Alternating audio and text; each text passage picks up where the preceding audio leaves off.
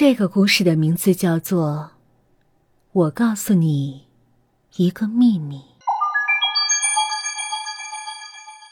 我已经记不太清楚了，那已经是一个月前的事儿了。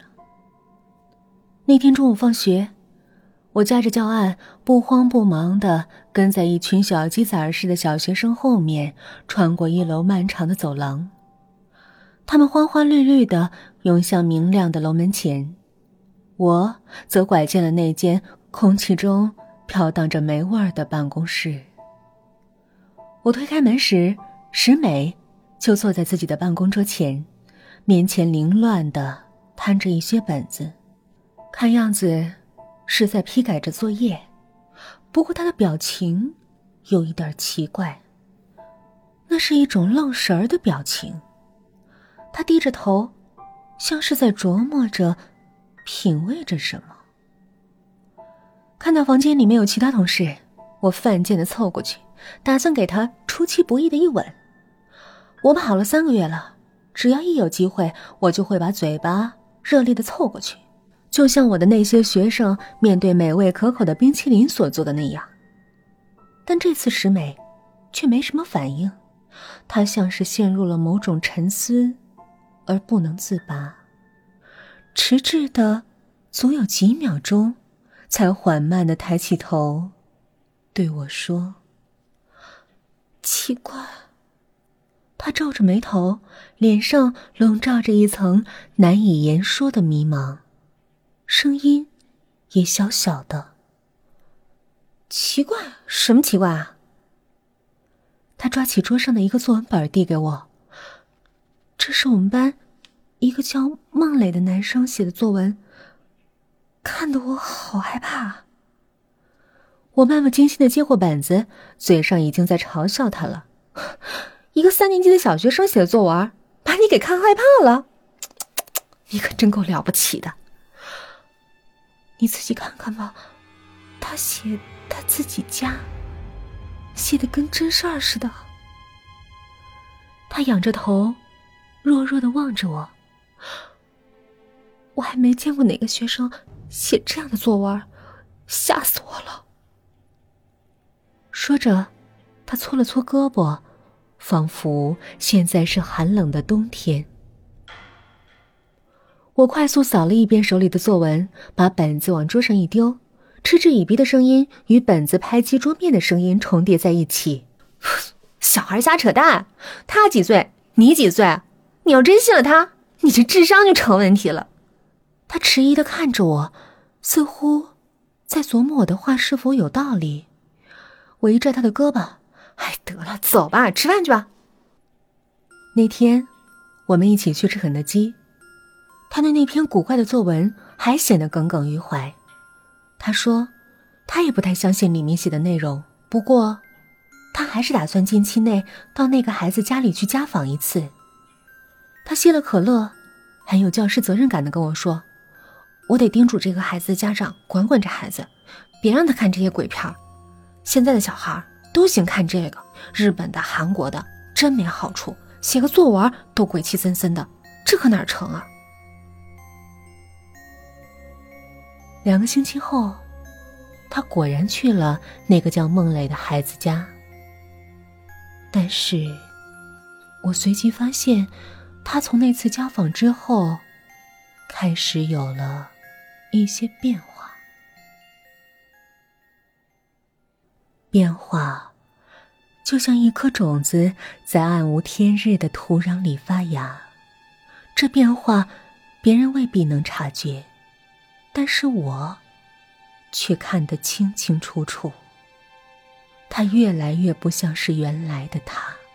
换句话说。他像是变了一个人，行踪也诡秘起来。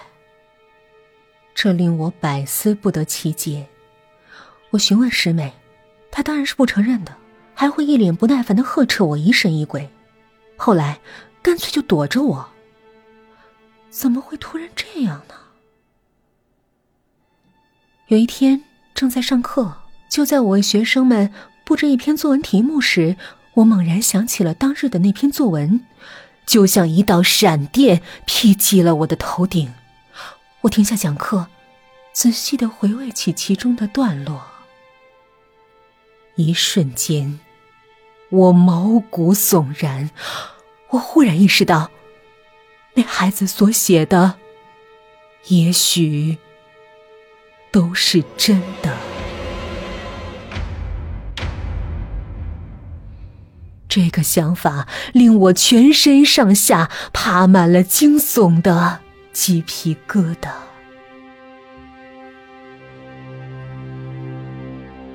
我在石美的办公桌上翻找过那篇作文，但是再也没有找到。我干脆去找那个孩子，问他那篇作文哪儿去了。他一脸茫然，仿佛刚刚在睡梦中被人叫醒。嗯，哪篇作文呢，王老师？就是写你们家那个老关着门的那个房间的那篇。你不是数学老师吗，王老师？哪那么多废话？快说！我板起了脸，做出严厉的表情。他耷拉下眼睑，随即又朝我露出了讨好的微笑，两颗小虎牙像小动物那样缓慢支出。撕了，早被我撕了，叠飞机了。那那你给我讲一遍，你作文写的什么呀？那可不行。他犹豫的。摇了摇头，像个被俘的儿童团员。我我爸说了，我再乱说乱写，他就弄死我。他无辜的望着我，怯怯的说：“王老师，你是不知道我爸，他真能弄死我。”说着，他环顾左右，小声补充道：“我爸说，以后跟谁也不许瞎说，那是我们家的秘密。”那篇作文的题目似乎叫做“告诉你一个秘密”，但是很遗憾，关于它的内容，我只能想起一个大概。它有点像一则幼稚的鬼故事。在作文中，那个叫孟磊的孩子写道：“他们家有一个神秘的房间，这个房间从他记事起就是锁着门的。”房间的门是暗红色的，他还特意强调，就是血豆腐的那种颜色。门很结实，用的是暗锁。这么多年来，他从来没有看到它被打开过。但是，他经常在半夜三更的时候，听到门里传来奇怪的声音。那声音细细尖尖，还曲里拐弯。就像是有人在里面唱戏。有一次，那是一个黄昏，他在阳台上玩，偶然回头，看到一个穿着红衣裳的女人从那扇紧闭关着的门里走了出来，轻飘飘的，淹没到雪白的墙壁里，不见了。只是一瞬间的事儿。他揉揉眼睛。